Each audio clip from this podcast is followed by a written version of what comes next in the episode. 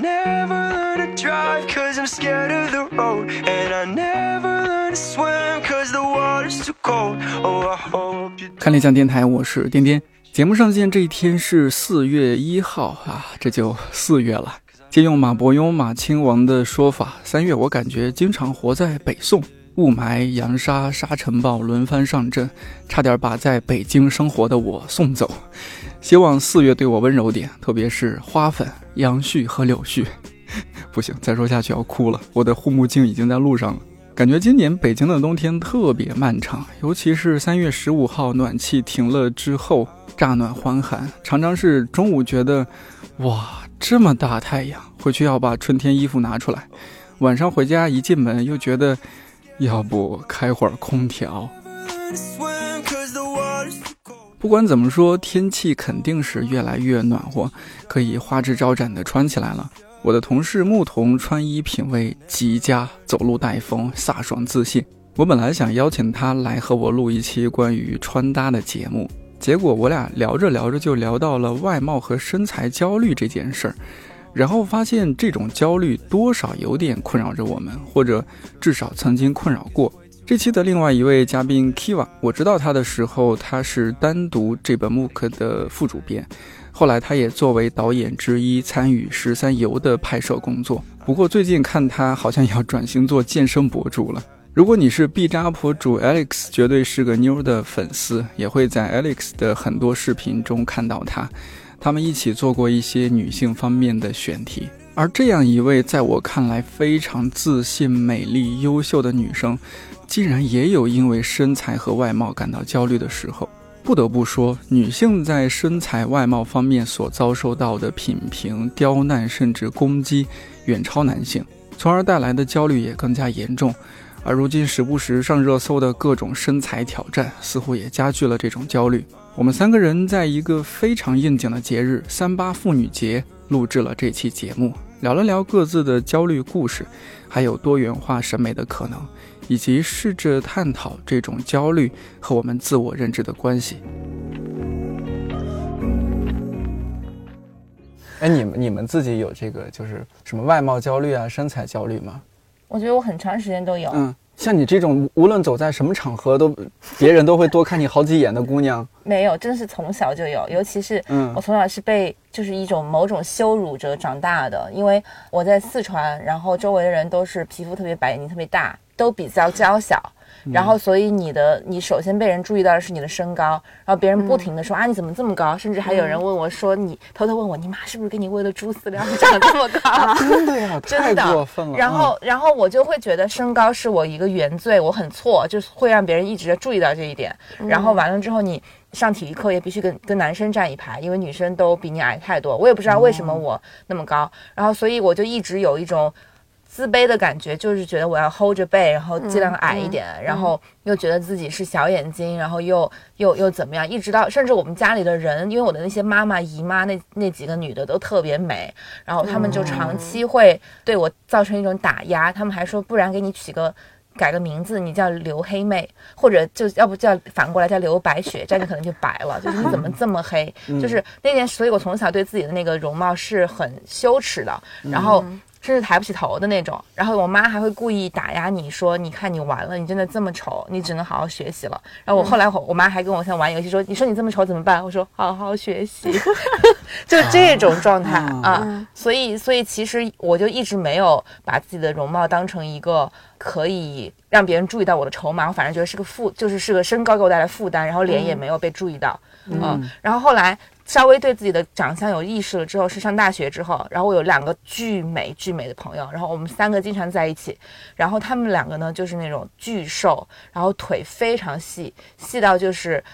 完美的那种，甚至有一个是就是维吾尔族，然后一米七六，然后所以我就在他们面前每天就很自卑，就只只敢穿，要么就很穿很松宽松的裤子，要么就是说穿很紧很紧的，想要把自己的腿挤得就是小就是瘦一点，瘦一些，嗯。然后腿这个事情给我造成了很很多年的心理阴影，甚至睡觉的时候我都会掐自己的腿，就掐它，就掐它，你像就幻想就掐着它，你的脂肪就会没有了，或者抖，就觉得脂肪会抖没有。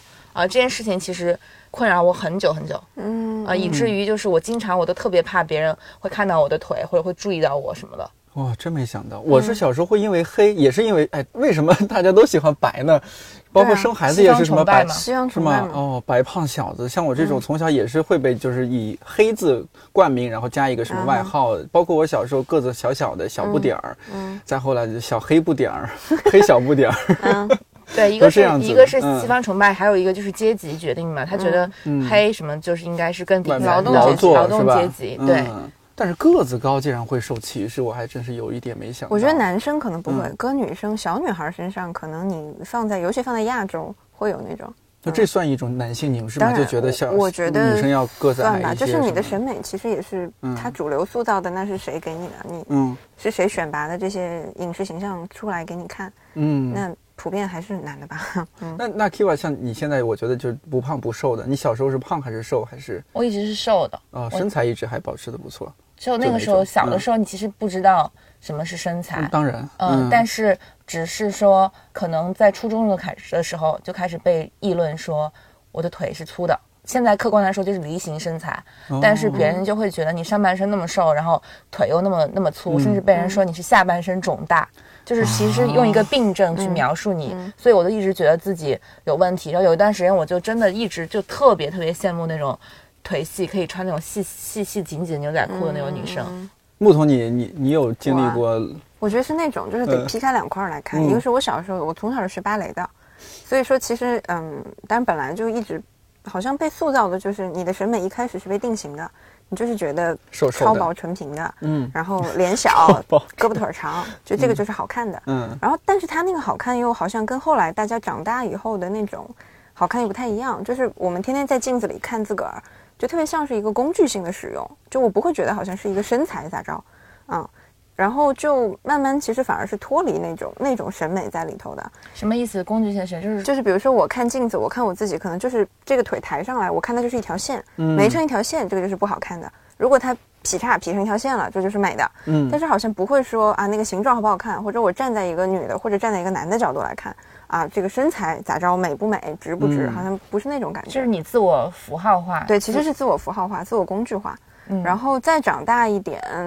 但这个东西又带来另外一个问题，就是你看你自己好像是这样的，你没啥过多，我反正我自己没啥过多的意识，而且我从小我们家不是那种特别有性别意识的那种教育方式，所以我一直感觉就是一个人，然后就怎么说呢？就这个最后就会形成一个内外特别不统一。就我看我自己，我可能还幻想我自己是一个挺帅的人，但是你只要走出去就长成我这副样子，人家就很容易拿一个就真的是看嗯所谓的那种漂亮小姑娘的那种眼神来看你，那个其实是不舒服的，真的是不舒服的，尤其是越长大越不舒服。就很容易，一个是跟你自我认知不协调嘛，另外一个我老觉得就是那种东西很轻佻，就是他其实没有很尊重你，他甚至不太想拿你先当个人跟你对话。嗯，他首先就觉得啊，比如说我一定是要来照顾你的，嗯，然后你一定是就是柔柔的，对，就是那种那种概念一上来吧，他又很难破除掉。我好像还需要，我后来是后来长大以后意识到的，我好像在跟人谈正事儿的时候，我会有意无意的把声音放低，就我本来声音就是这样。然后我好像需要把它刻意的压低一点，显得就是我比较没有那么像姑娘，嗯啊，然后看起来好像要严肃一些，然后你会对我比较重视一点，就谈不上焦虑，但是也是另外一个就不舒服的我我特别理解，我觉得我有这种感觉是。我去美国之后，嗯，然后你要做记者去采访别人，嗯，然后你知道亚洲人在美国人的眼里就会觉得你无论如何都很小，对。然后我那个时候其实已经研究生毕业了，我我是给那个 ABC 的 Boston affiliation 去做采访，嗯，然后那个时候已经是他们的就是那种特约记者了，嗯。然后我去做采访的时候，我那天只是因为没洗头，所以把头发扎起来了，扎了一个马尾，嗯，然后。别人回答你的问题之后，就说：“哦，你是给你们高中的杂志做报道吗？” 然后其实我之前跟他说了，我是哪个哪个媒体的，就是很专业的方式跟他说，但他都没有听见。嗯，然后他就觉得你是个小姑娘。对对对。然后所以后面我就会，只要是做采访或者工作场合的时候，我就会把自己的妆化的很浓，嗯，然后让自己看上去很老，让自己看上去就是很社会人，很社会，然后就想要得到别人的重视，或者让别人觉得你是值得信赖的。嗯，会需要把对你的回答要。再三考虑一下，而不是随便应付你。就是它背后，其实你说光是年龄嘛，光是性别嘛，其实就是抬出来好像是这么说。但是比如说，如果今天比如特朗普的女儿坐在这儿，也漂漂亮亮的、白白的，可能年年轻轻的，但你不会用那种好像在欣赏一个可爱的小宠物的角度去跟她讲话的。你会尊重他，只是因为你势利，你觉得你惹不起他。嗯，好，如果我是个科学家，你也不会这样对我。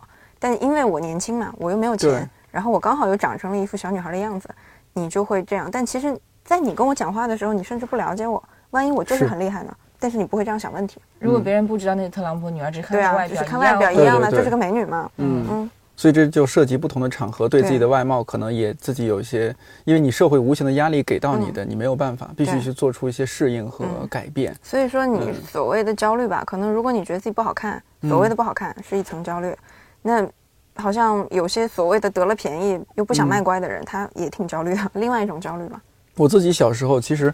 可能是不是皮肤黑一些，对男生来说好像相对要还好，好是吧？嗯但是我小时候确实觉得自己太瘦了，啊，这个会成为我很大的一个外貌焦虑。嗯我记得我小时候做过什么事儿，就是听别人说嘛，怎么样可以增肥，啊你的饭量也基本是稳定的。那还有什么办法？好像说，哎，吃吃巧克力可以增肥。嗯我会买一箱巧克力，然后每、每天去吃，然后坚持吃一个月，然后吃到胃很很难受，嗯但依依然没有增。然后还有就是我我什么衣服啊，小时候不是穿那种什么有卫衣啊，或者说甚至还有秋衣那种，嗯。我会把它剪成七分袖，看起来好像你穿的是一个比较 oversize 的感觉。啊，男生打球嘛，你知道嗯，就正常体型的男生，人家高高帅帅的或者怎么样，尤其发育期的，看起来线条也很不错，也经常打篮球的。那但你自己在场上就像一个就非常弱鸡的一个状态，你自己就想哎怎么样调整一下，让自己好像可以嘻哈一些或者酷一些，对，就想各种办法。但这背后本质的嗯那个思维模式，其实就是男生要更 strong、更更，强大，没错没错，然后导致就是男男性总是对体积嗯，各个体型方对对各个各个方面的的这个体体积都有各种各样的崇拜，对对对。对，我甚至小时候经受过，我觉得最侮辱的一件事儿啊，就是，呃，我有一次可能和一个另外一个男生，一个高年级男生起了一点点小小的冲突，嗯，即将要干架了，但是对方说。哎，算了，你走吧，我怕把你这零件弄坏了。哦，这对，就因为他觉得你太瘦弱了，好就是哦好惨对啊！和你打架是胜之不武。我懂，我懂，我懂，我懂。对，但是我心态还好，我就啊，那不打了，那我回去。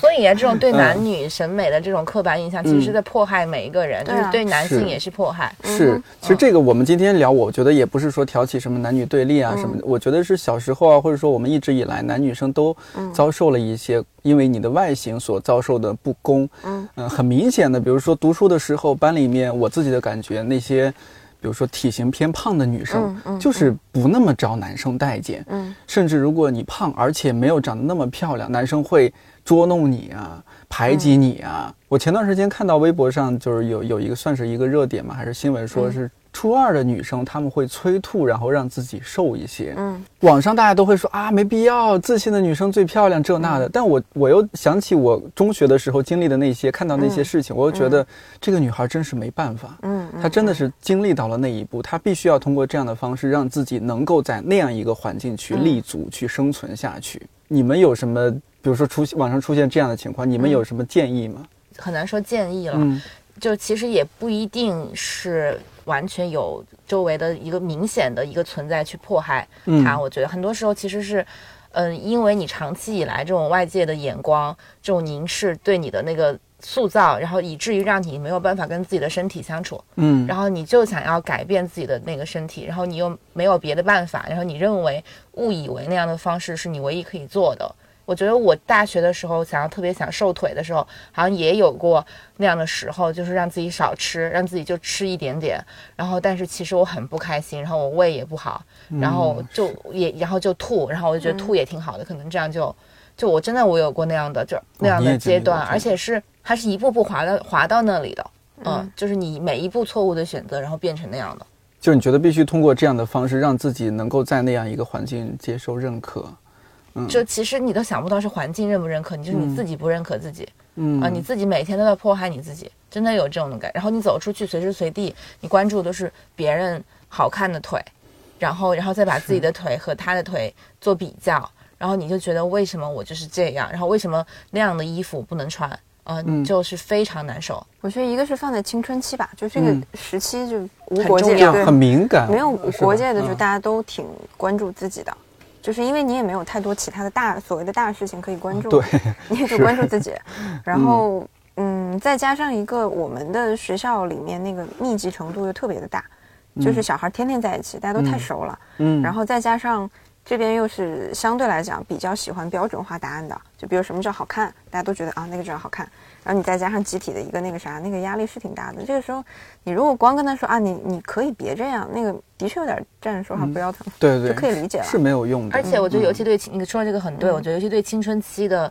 女孩来说，就是她们的美的观念，而且大家对于青春期的女孩美的那个审美，就是少女的、对幼齿的，对，然后非常有少女感的，然后你就应该像 Instagram 上面那些、那些博主，能穿很小、很很随时露腰或者什么样的衣服，然后他们就觉得那是少女的样子，他会觉得可能如果我不是长成那样，他的青春期都被剥夺了。我觉得可能会那样，因为年纪大一点了之后，可能还好，你可能有不同，你接触到不同的人，然后你信息信息多一些，然后你哪怕你比较丰腴的身体，可能会被认为是性感。然后，那你可能还有一点出路，但是我觉得在青少年时期是更没有出路的。而且真的说回青春期，我觉得所谓的青春发育期，我现在记忆特别深刻，就是你说胖的女孩会是一个点，就是发育早的女孩也是一个点，嗯，就她很难说我哪一条都符合。你如果好看了，你可能成绩不好，那荡妇羞辱的那个东西可能又来了，就嗯很难很难办。你说建议的话，那我只能说把其他方面做强一点了。如果这算一个建议的话，比如说。你得练练拳击，你能打，然后再要么就自己想点别的办法。但你对于一个中学的孩学生来说，不管男孩子女孩子，大家还是以学业为重。你说让他在其他方面怎么样，再多放一些心思，真的很难的，这是非常难的事情。这这对说起来有点残酷，但要么就成绩。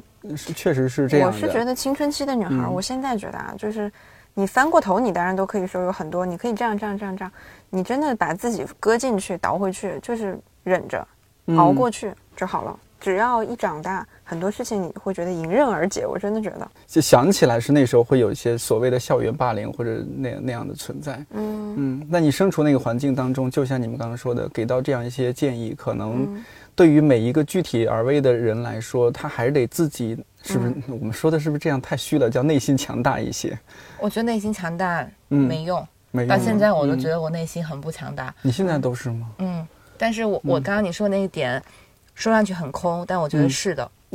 就是说，把把学习弄好，是我觉得这至少我就是这么过来的。因为我青春期除了这个之外，实在是有太多太多不能排解的痛苦，然后以至于我就当时觉得我必须要给自己抓住点什么，然后抓住我唯一能抓住的东西，并且让我自己有一些自尊的东西。所以，即使我其实并不爱学习，所以我就努力的学习。我只是觉得，我只要抓住这个，我至少就还能抓住点什么。所以这个思维模式延续到今天，也就让我觉得再糟糕，那至少我就好好工作吧，就是能抓住我能抓住的东西，它至少能给你带来成就感。后来我又想了一下，其实这个事情的本质还有一个部分，就是除了你自己去把握自己的人生这种空话之外，其实还有很重要的一点是，我觉得在很小的时候，我们就应该去学习一件事情，就是学习怎么独处。嗯，哦，就是这个事情其实很难，我觉得很大部分的人到今天都没有学会。但我小的时候，我觉得甚至比我青春期的时候，甚至比我现在都独处的更好，是因为我那个时候能够在自己的世界里去给自己找一些平衡，或者、或者努力的去把注意力转移到别的东西上。嗯，就这个给自己一些力量，对，就是学嗯会跟自己相处。这个话特别空，但是其实是很难的一件事情。嗯，这一点是可以把它具体而为的，我觉得就是降低对生活的实感。我我真的觉得是这样的。可能留学生相对来讲会比较擅长这个一点，因为你没有太需要去亲密的跟大人群相处，你把自己的那个世界里头办好，那其实你大部分精力投在那儿的话，你现实层面解决不了的问题，对你的伤害程度会缓冲一点。我自己觉得，啊、嗯不会有那种就是那个尖锐程度会降低，你肯定解决不了嘛，但是那就好受一点。嗯，你自己降低实感，你会怎么怎么去调整啊？嗯，举个例子，比如说，嗯比如说我大部分时间拿去看电影，拿去看书了。好，我的 couple 虐不虐？他们那么美，他们那么惨，我每天为这个事情非常伤神。那别人再来看我，其实我自己我算什么，对不对？我没有那么重要吗？嗯但我觉得他说的这个本质上就是跟自己相处的最重要的一个部分是跟一个并不实体的思想的或者抽象的一个世界去连接。这个东西不可见，但它其实是在那儿的。嗯，然后你如果觉得你能随时投入那样的状态的话，你的人生不会那么恐惧。呃，因为你会觉得你可以随时随地受你自己控制的跟一个电影里的一个一个人或者书里的一个人去相遇，然后你会像他说的，就是你感受别人的命运的时候，你会觉得自己的东西稍微能够压住一点。对，舒缓一些。就跟我其实我留学的时候特别特别痛苦，我经历了一段非常痛苦的感情，就完全抑郁的时候，嗯，我还是在逼自己，至少哪怕眼睛哭肿了，也要化个浓妆去。逼自己出去采访，嗯，然后这个事情首先你完成学业你必须做，但是我发现我每一次只要逼自己出去，然后倾听了别人的事儿，嗯，然后你就会从自己的那个自溺的情绪里出来，嗯，然后你就会觉得好像我的事情也没有那么大，然后世界好像还有更重要的事情，还有更重要的事情，别人还有很多痛苦是比你痛苦的多，这是一种属于我觉得转移注意力，技术上来说是转移注意力，但是我觉得本质上其实是把自己置放于一个。语境里面去看自己，嗯，我觉得是旁观者视角吧，就是你的参与度没有那么高，其实你看到的东西对你的冲击力，情绪上的冲击力是降低的。然后再一个就是，啊，这说起来还是有点空，就是不要那么关注你自个儿，就是还有很多其他的事情可以分散你的情绪的，就是把你的痛苦跟别人的痛苦摆在一起看，你是也是痛苦的。但是你没有那么孤独，对，就之前比较有安全感吧。对，之前就是有个心，我很小时候听过一句话，觉得挺对的。心理学的一个人，什么人在哪看的我都忘了，说人不怕受苦，但是人就怕独自受苦。对对。对你看到别人也在受苦，而且更惨，是的，心里就安慰了很多。其实真的会好一点，虽然说起来不太善良，但我觉得不是 不是安慰，嗯，我甚至觉得也不是不善良，你是觉得不是我的问题，嗯，不是我一个人的问题，对对，嗯，这个挺重要的，所以这也是为什么 Me Too 什么的这件事情那么重要，就是。就是在这这一场女性运动里面，你看到很多人，其他人也说出了他们的痛苦，然后迅速有人去回应，然后你会发现自己的事情不是发生在我一个事情，不是因为我我有错，所以发生在我身上，而且是很重要的。你并不特别，你没有什么特殊的。是 k i 你现在对自己状态整体来说，你觉得呢？你咱俩同龄人嘛。我没有完全没有年龄的感觉，嗯，因为我从小就觉得自己很很大了，已经，我就觉得我已经很老了，早老你这是。然后或者我从小就真的，我就希望自己再老一点儿。然后我也没有特别明显的感觉，就觉得自己三十了什么的。我可能觉得隐隐约约觉得容貌上是有一点点变化，比以前怎么怎么样。但是我不觉得这个是难看的，或者我不会一直盯着自己那样。而且我就觉得，哎，可能最近喝太多酒了，熬夜了，就是等我状态好了就好了。就是我不会。老是盯着自己，但是反倒是我刚刚跟你说那些身材焦虑是彻底解决了。哦，就是可能我连我到去年前前年吧都没有，甚至还有一个相册是拍了自己各种角度，专门拍自己的肉，然后就是特别恶心的照片，然后放在里面，就是自己命名为 body shame，就自己要羞辱自己，就想要自己。没事儿，羞辱羞辱自己，我可能就能更自律啊，更怎么样？但是后来我发现，就是我没有刻意的去练哪个部位，或者特地要瘦哪，或者特地要瘦身的时候，然后我就只是坚持了运动这个习惯，并且喜欢它，然后享受它给我带来的感觉，然后你自然而然可能就有马甲线了，你自然而然就是就紧实了。然后我后来发现，其实有些时候你体重并没有变，然后甚至你可能长得都没有变，但是本质上是你。接受了自己，就是你灵魂跟你的身体和解了。我做那个运动是拳击，而且我们还有实战什么的，就是它其实身体在把你带到另外一个地方。就以前你一直在用你的意念，你要控制你的身体，就是我掐自己想让它瘦，然后但是在那个时候你是让你就把你自己的心和灵魂都交给你的身体了，看身体能对你做什么。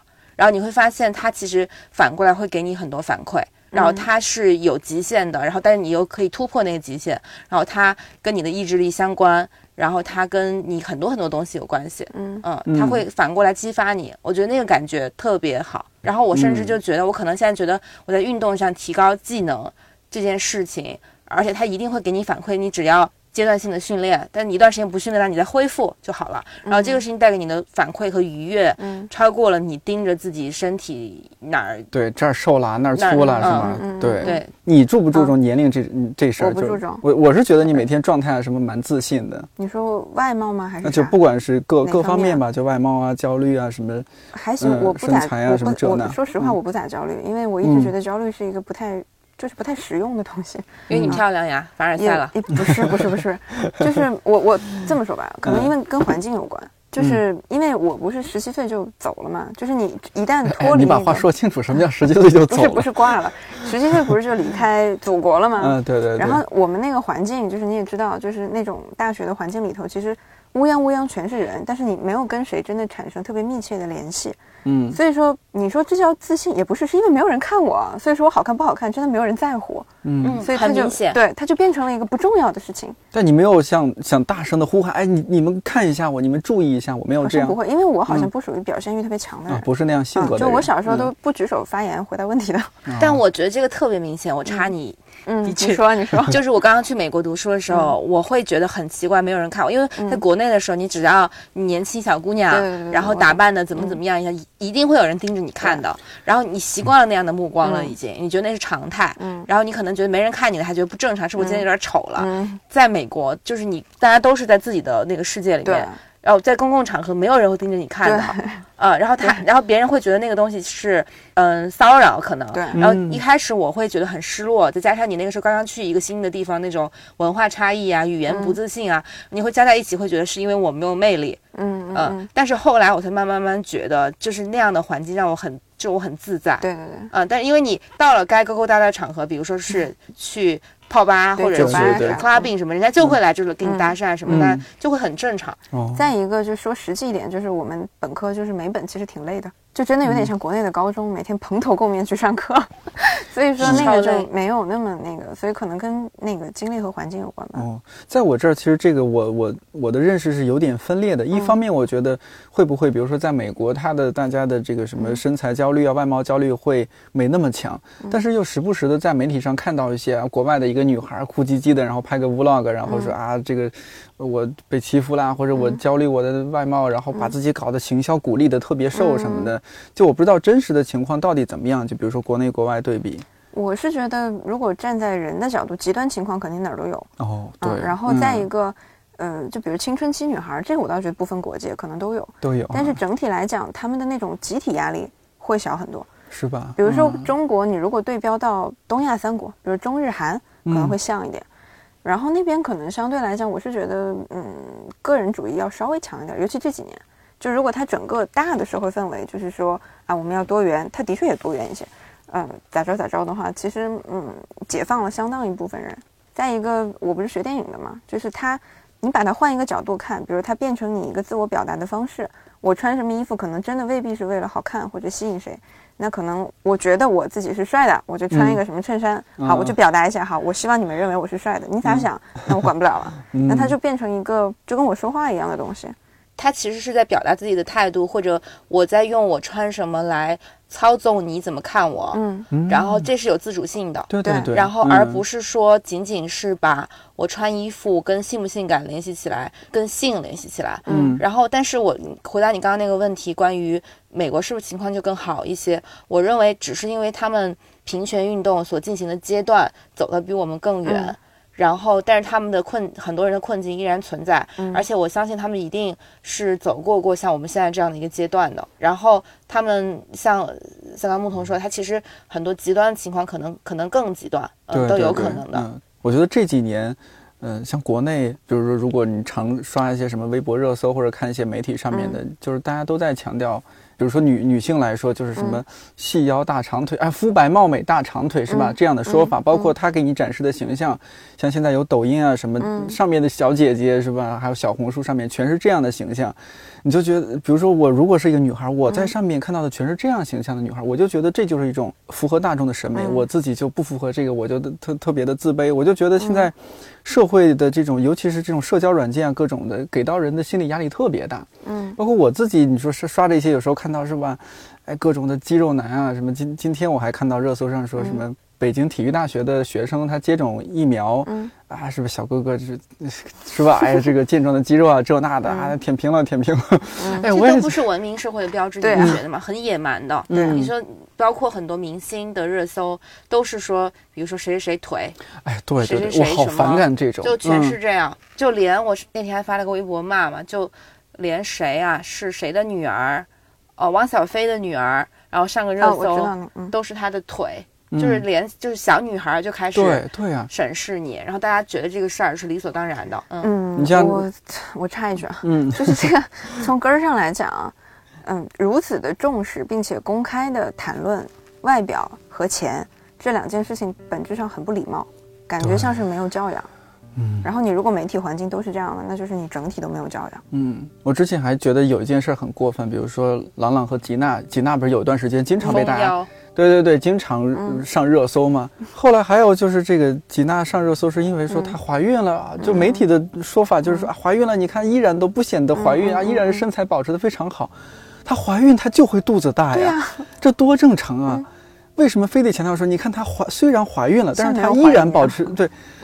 她一个人类在一个女性的肚子里啊，她为什么要非得保持原来的身材？因为现在就是想让你们就赶紧结婚生小孩，解决老龄化问题啊。然后完了之后，不停的宣宣扬这些什么辣妈这种这种概念。对对对对对。但是你有没有想过，大部分女性可能以前连无痛分娩都没有，对对。然后没有像你们这样的条件、时间可以去健身，有无不同的阿姨来替你们操持家务。就是你你不能把这个事情塑造成一个好像大部分女生。女人都可以得到的一个条件，这个特别的忽视边缘的那些女性的情况。对，而且我觉得绝大多数的还是普通人，对，是吧？有再怎么说，你在社交软件上看到那么多身材巨好的女生或者男生，我觉得他们依然是这些普罗大众中的少数人。而且凭什么那个就是好看的？这个本质上这种审美绑架。对啊，你觉得啥好看？那个不也就是反复？重复强调，你就会觉得那个好看吗？对，我有时候想到说，如果因为现在小孩他也有自己手机嘛，他也玩微博或者这那，他也会看到这些东西。他从小如果接受是这样的一些社交方面的教育，那他肯定从小是吧？我我们就不不会见怪说这些初二的女生会什么催吐这那的，这可能也是从什么地方学的。比如说，你最起码你给他看好几种都是好看的。然后你可以说你自己更喜欢哪一种嘛？你不是说你只给他一个，嗯，或者是说你看看你是哪一种，然后你可能对应你更喜欢谁谁的风格。嗯，是。嗯，现在这几年不是这种医美也特别流行嘛？各种医美类的软件啊，一些公司啊也崛起。而有时候我觉得，我个人觉得他们这个广告真是有点三观不正。对，好像是说女生必须要这样，要变成更好的自己，就是要要对自己多动刀子哈，是吧？我觉得基本是这这样一个意思。但是我又有时候想，这个，因为我看到一些例子，又觉得说，哦，他确实需要简单的动一些不伤害自己身体的一些小手术，以让自己去在一个那样的小场合，或者说一个他的生活环境当中更适应，呃，生活的更好一些。你们是怎么看？比如说医美这个事情，我完全是分开来看的，就是我从审美上来看，嗯，我是不喜欢医美的，嗯，因为我是觉得其实那是在剥夺你的特殊性。就可能是你本来你被误以为不好看的地方，其实也许是你特殊的地方。就有可能你鼻子不够挺，但但是你其实就是鼻子翘翘的，其实是很好看的。而且有很多的那种特别失败的医美，会让你整个的脸的比例都会会变得很奇怪。嗯，然后所以从审美上来说，我是非常反对医美的。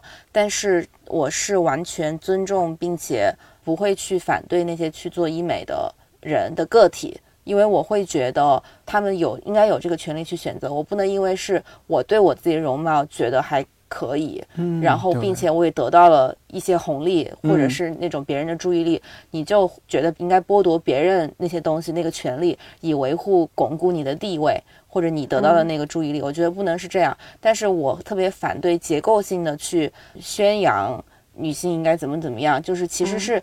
本质上是一整套系统，就是过度的宣扬你的外表，同时可能就是在嗯忽视你的能力，然后过度的去凸显外表，以及外表这背后让你附属于男人的那个，就是被被男人凝视的那个。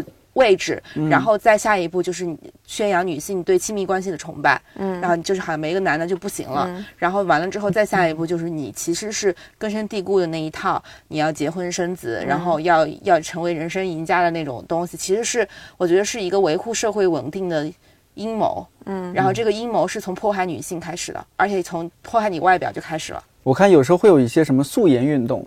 强调是女生我们就就素颜出门，但有时候呢，你说从审美上来说，女女生呃略施以粉黛，确实也挺好看的，是吧？你工作也是一种，有时候一些场合是尊重嘛。这个事儿到底该怎么样去理解呢？就我有时候也觉得这女生化妆也挺累的。比如说我见了 Kiva，这是我们见了两次还是几次，是吧？每次都的是化了妆的，但我这个就五分钟，上次那十五分钟啊。你是你你在这方面老手了吗？不是因为其实。我也没有那个能力去花更长的时间，嗯，但是你刚才说的那个，首先你问的这个前提就有一点点问题，就是说女生化妆这件事儿很累，但是你知道，有些时候其实很多女生她就在去玩那些东西的时候，它就跟画画或者是喜欢做很多手工的那个感觉很像，它是好玩的。哦啊，我觉得你不能直接就预设说这个事情完完全全是因为取悦别人。很多时候，其实我只是想尝试不同的颜色，我想要去试这个东西的质地，就这里面是 a lot of fun。呃，我觉得这个是其实男性是很难理解的一种。我经常会觉得女生其实真的真的有很多可以玩的东西，男相对来说男生可以玩的东西其实很少，就是因为你们都被逼着要去赚钱，要去买房子，要去干嘛的。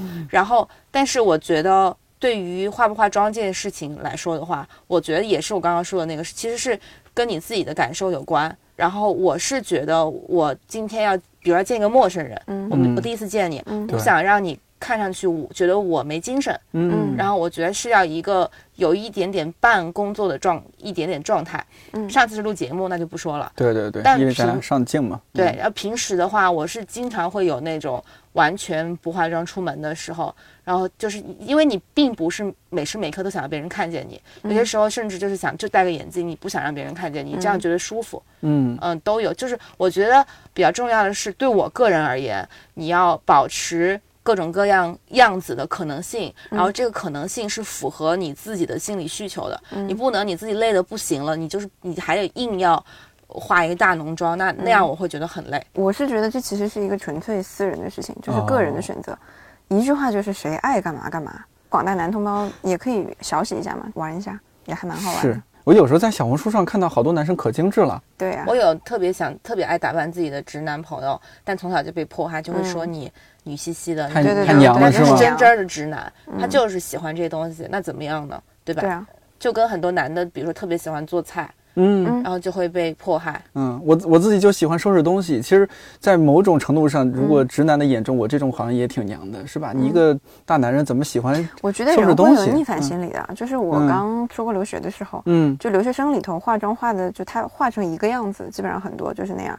然后再加上美国女生本来就喜欢化，嗯所以就本来我对这事儿没有什么个人态度摆在这儿的，但真的是生生给我逼出逆反情绪了，我就觉得哦，又是这样，我不要搞这一套。所以我上学那几年就是，嗯，就完全嗯素面朝天，嗯，然后觉得自己很特别，但是你感觉好也就好了，也没有人管你。就像收拾东西嗯这这一块，我就自己就喜欢，我嗯我凭什么是吧？我都想过，我将来这个道长不要不要我，我我就去学个什么，对，学个什么整理师是吧？按平米收费也挺哦，我好的。很，我需要雇你。感觉你有天分。我我绝对有天赋，我我这方面我极其有耐心。就是我有发言权，我们那个屋哇，被颠颠收拾的一尘不染。哦，真的，我需你可以哪天来我家？好啊，好啊，哪天我需要我我做节目压力太大，需要去你那儿释放一下，我就去帮你整理东西。我真的太需要了。嗯，嗯我把它归结为就是没办法，我可能太热爱生活，然后东西巨多，然后毫无章法。我们就是热爱生活的两个极端对，你就喜欢拾到它。啊。当然，这个又说说的有点偏了哈。嗯就是你们有没有觉得这几年逐渐逐渐变得大家的审美多元化了那么一点点？有，我觉得有。稍微，我觉得在女、嗯女生里面会有，对但男生，你作为你的性幻想对象来说的话，还是蛮单一的。嗯我会觉得，其实根深蒂固，没有那么大的变化。就是我说直男啊，本质上其实是把女性符号化的嘛。呃，物化女性我。觉得往深嗯里讲，其实是整个审美的单一。就如果对标直男朋友们啊，嗯他不是说看女生他只能欣赏这一点，他可能他能欣赏的就是一个模板的生活方式，里头有一个老婆或者情人或者嗯小姐摆在那儿，就应该是那个样子的。他就我觉得缺乏想象力，以及就是能 get 到不同美的那个能力有限我。昨天还跟一个呃教授朋友在聊这件事情，就是他说的是这个其实挺不好的，可能会可能会冒犯大多数听众。嗯就是他说的是中国男性，那我觉得很同意，就是说中国男性其实很缺乏真正的去欣赏女性美的这个能力，嗯就连从古代的那个文人书画都能看出来，都是就是画画花鸟、嗯风嗯山水什么的，没有真的特别好的画女人的、嗯的画。日本至少还有一些，而且很情色的、很性感的。但是其实中国的很多男性是没有被培养这个东西的，他们他们只觉得有好女人和坏女人，就是好女人是用来娶的，坏女人是用来亵渎的。你看这几年，比如说我我想到这个内、内衣领域，前几年不是维密被喷的很惨嘛，嗯然后他又出了一些什么是叫大码女装吗？我不知道，反反正整体上好像内衣领域又出现这种大码女装，这几年很流行。整体来说，大家会拥拥抱这种这种转变，觉得说哦，好像是某种算平权嘛？我不知道我这个词儿用的对不对。当然，但是呢，我在想啊，这个事儿是不是走到了另一个极端？因为它本质上还是生意，嗯，他们还是在卖这些衣服嘛，是吧？当然有它好的方面，就是说我们尊重这种女性形体的多样化。嗯，呃，一些大码的模特，然后她也可以去拍照进行宣传。嗯，呃，我我不知道你们觉得是这个是是是一个很好的趋势吗？还是你们也对它保持观望的一个态度？我简单讲，就是我觉得是个很好的趋势，而且我觉得走的还不够嘞。然后你如果说生意是生意啊，但是啥不是生意呢？哎，之前那不是生意吗？万事万物不是生意，它根本就做不起来啊！嗯，就是应该变成生意，而且要变成一个正常运转的生意，它的范畴应该再扩大。我首先觉得你刚才说的那个。大码女孩这个事儿开始变得流行，这句话就非常的可疑。它并不是被流行，而是因为它是一个被压制的群体，以前从来没有被听见过他们的声音，他没有被关注过他们的诉求。突然有一天，他们被听见了，然后你就以为这是流行。就像现在突然女性的声音出来了，然后你们。呃，不是你们，sorry，很多人就会觉得，哦，现在就是都是趋势，都是女的怎么怎么样了，但其实不是，只是他们的声音终于被你们听见了，你们就误以为那是流行，因为你们已经太习惯了这个声音被忽略的那样的状态。但是其实，在这样你要推进这样的平权的时候，这样的声音多大我都觉得不嫌大，不然别人会听不见，根本听不见。我是真的看到过特别漂亮，然后性感的大码的女孩的。然后她也可以特别有品味，然后可以有有有自己的表达。她的那个穿衣并不是为了显得自己可以呃成为你们的一个性幻想对象而而表达自己，他可以就是就是是时髦的，他是有自己的生活意见的。没错。我我想起那日本那个演员叫渡边直美，你们知道吗？他那边那个，我知道，我知道。对，那个女孩不是就是哎，好像之前还上了天猫什么双十一晚会还是干嘛的，就就很自信啊。我我觉得也很好啊。就是那种媒体曝光里面的东西越多元，其实你对于整个社会的推进肯定是更好的。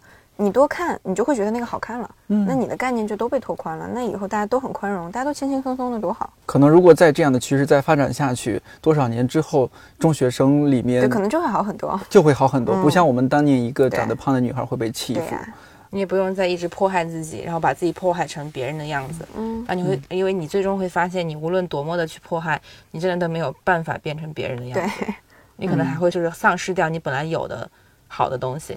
但做自己这件事儿，不是大家也讨论了很多，有时候又觉得是一个伪命题，还是怎么样，或者说觉得它太空了。嗯，这件事儿我觉得其实挺难的，就是得掌握好一个度。嗯，比如像我这样，哎，我我虽然这个皮肤也黑，长得也有点瘦，嗯，啊，那我做自己，我我就这样，我我普通且自信，这不是又被女性认为这个啊最讨厌的这个 特质之一？如果你真自信的话，大家就不讨厌你了。讨厌你的是你又自卑又自大。啊，讨厌的是迷之自信。对，而且往往自恋是跟自卑是同构的。对，就是一体两面的。哎，所以我们今天我觉得说来说去是吧？这很佛是不是？我倒是不觉得是佛的，我一点都不觉得佛的。我我也不不认为这个事情就会是一个非常非常犬儒的一个结论。嗯，我是觉得你说你要真的要说，那我们说白了，其实就是美有没有标准？我认为一定是有的。对。只是说美不应该有有一个统一的被被权力制定的标准，因为那是专制。然后美它一定是有不同的维度的，然后你可以有你自己的标准。然后关键的问题是你对它得有嗯得有批判，就是那个批判不是批评，是批判。批判的本质是什么？是辨析这个事情的边界。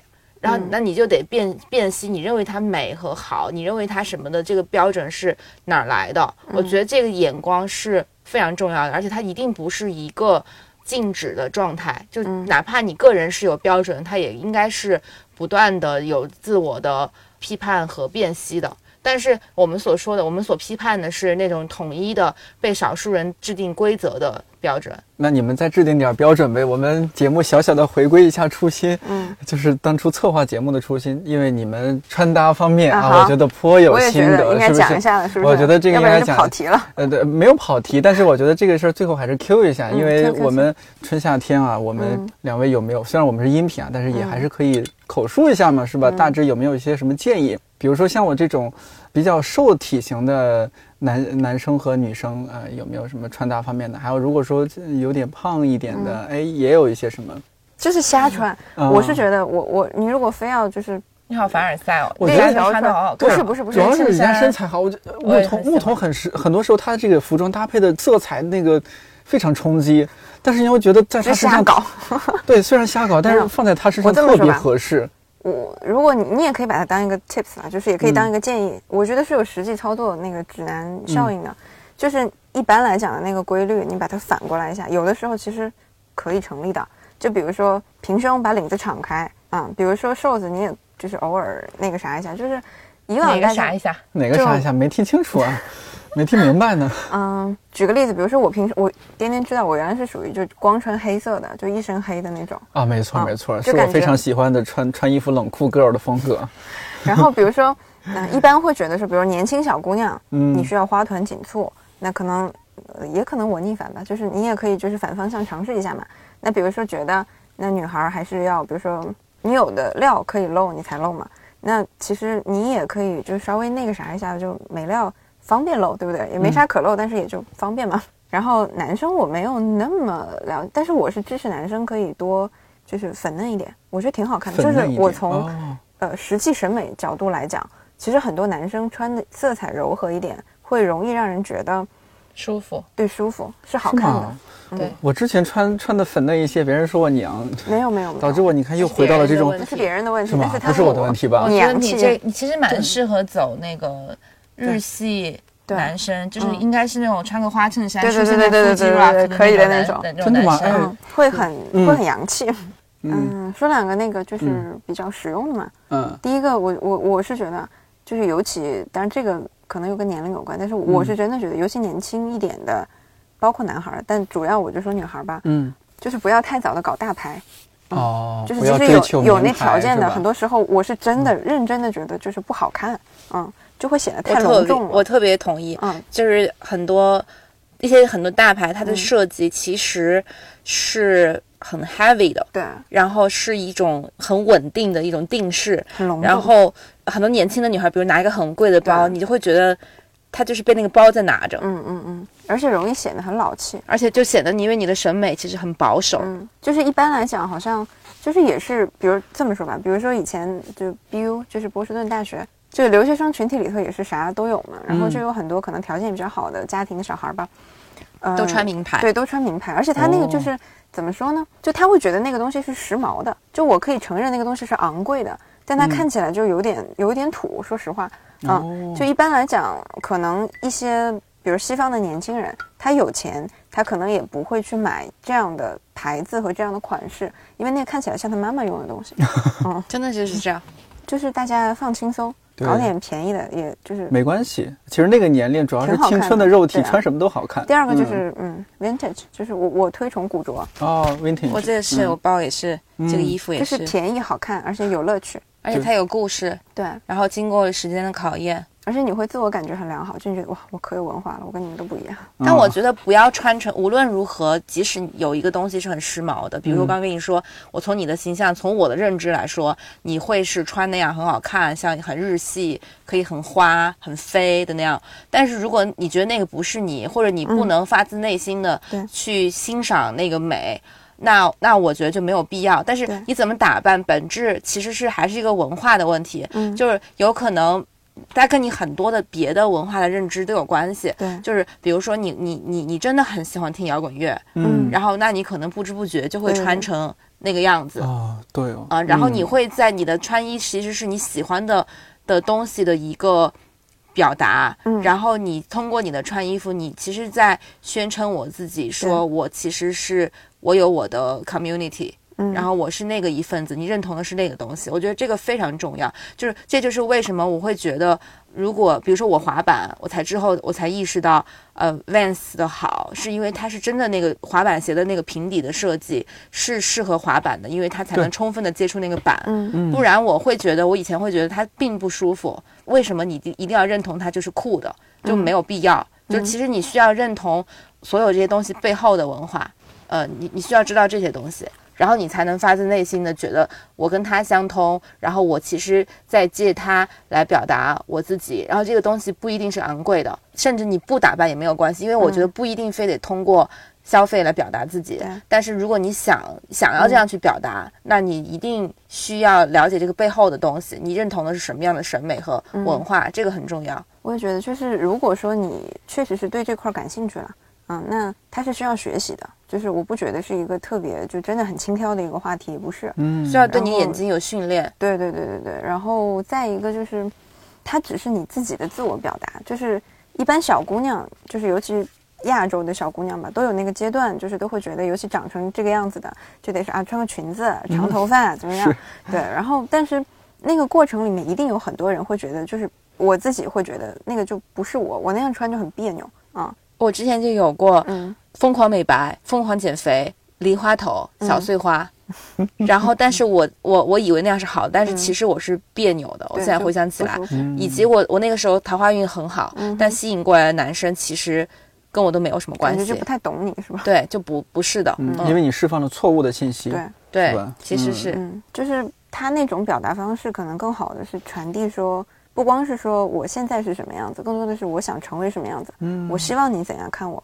就比如说，以我个人为例，我搞成这样，我就不希望你把我当成那样的穿裙子的小女孩。但这刻板印象，对不起，但是就是这样的。嗯，那可能我觉得，我希望你这样对待我，那出于尊重，你就这样对待我呗，就是对嗯，对也就 OK 嘛。然后第三个就是，我我自己觉得风格可以强烈，可以有一定的冒犯性。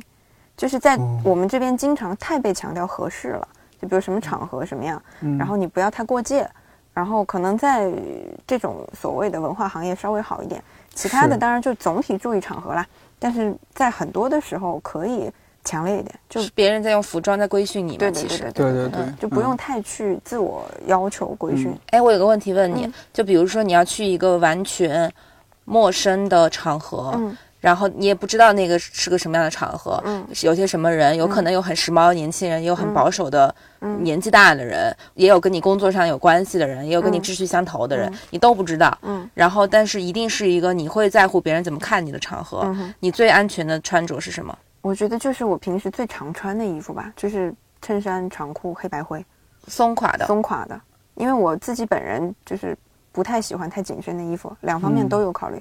第一个就是不舒服，我的确觉得不舒服；第二个我自己觉得我那样不太好看，就是不叫不太好看，就是别扭。嗯，我不太习惯就是那样的。嗯我觉得我是里面是紧的，嗯然后是因为我觉得我穿紧的衣服，尤其是上衣，嗯我会觉得很舒服、很利落。嗯哼然后我我觉得没有拖泥带水的感觉，嗯嗯然后我想性感的时候，我也可以让它呈现出性感的感觉。然后我外面会想穿一件皮衣，嗯，我就特别喜欢穿皮衣，嗯，因为我觉得那会让我很自在，嗯非常舒服。而且哦，我多提一点吧，就是可能我不知道，我我对有些东西有感情，就是这个东西如果是旧的，它给我安全感。就是尤其是如果你长期在外面一个人念书的那种状态，你长期是处于一个半紧绷状态嘛，就你要应对很多未知的可能。我熟悉的东西就会给我巨大的安全感。穿衣服它裹着你的嘛，所以就更有那种感觉。你夏天会穿的很少吗？我夏天以前在美国上学的时候会，回国以后不会。这个坦白讲是我怂啊、我的确发现在国内穿太少了，会有很多不必要的麻烦。我就是还是穿的很少，嗯就随便你们怎么样。但你会有一像他说的有一些不必要的麻烦，当然，如果是比如工作，嗯然后那我我我可能本来就不想穿内衣，那我可能会穿一下，因为我不想别人嗯注意到你。然后你要去挤地铁什么的，也许你会注意一点，但是大部分的时候我就让我自己不在意。我我自己在那个就是精神上我是认同这种做法的，嗯，现实中比较怂。现实中对，一个是怂，一个是我嗯可能本身，因为我是属于不太喜欢被人看到的那种哦对对类型，我就现在就越来越刚了嘛。如果嗯你要看到我不舒服，我就瞪回去。不错，嗯，我现在就会这样。然后如果谁敢碰我一下，我就要跟他干。嗯，我现在就是这样，所以我就是觉得我我有能力保护自己。嗯，嗯，但是大部分人其实没有像我这样刚的性格嗯和练了拳击的体格，体格，啊，所以是很难的，所以主要是体格要上来，体格要上来，是社会知识体系要上来，嗯，不是自己的体格要上来。没错。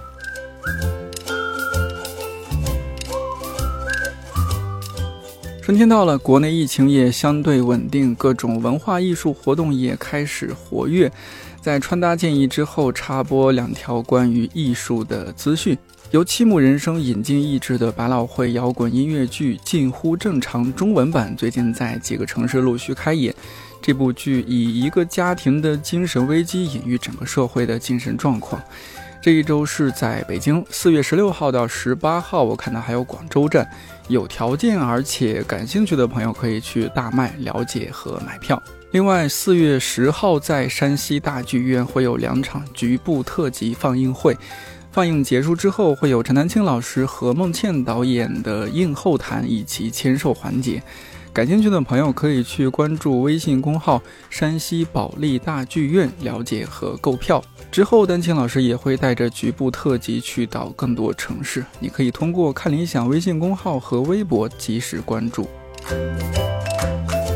说回来，一期节目会让原本有身材和外貌焦虑的人不焦虑吗？我想肯定不会。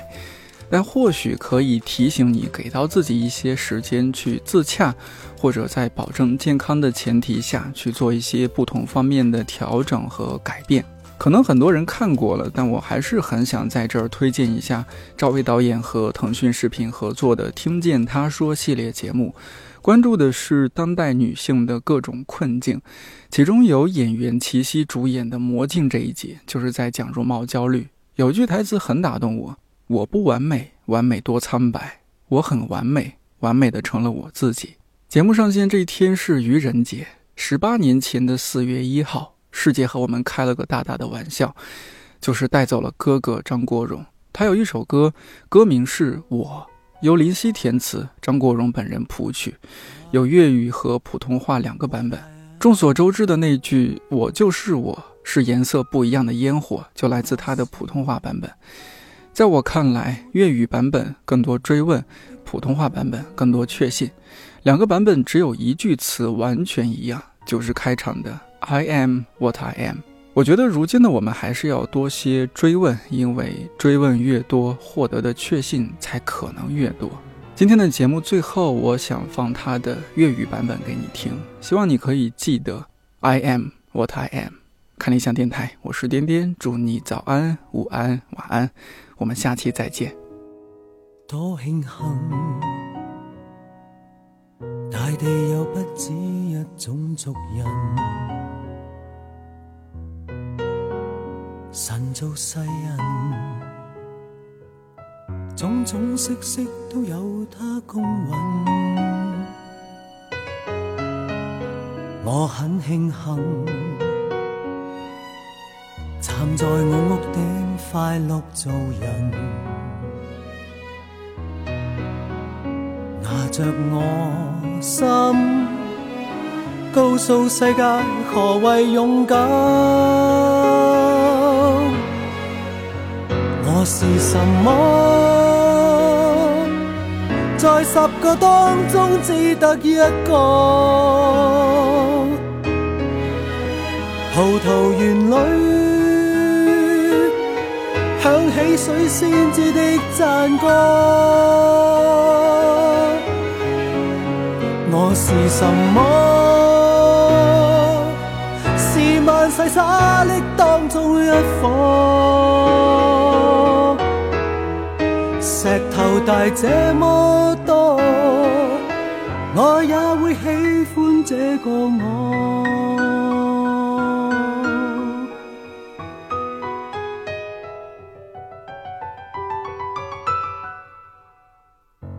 很庆幸，万物众生中磊落做人，怀着诚恳，告诉世界何谓勇敢。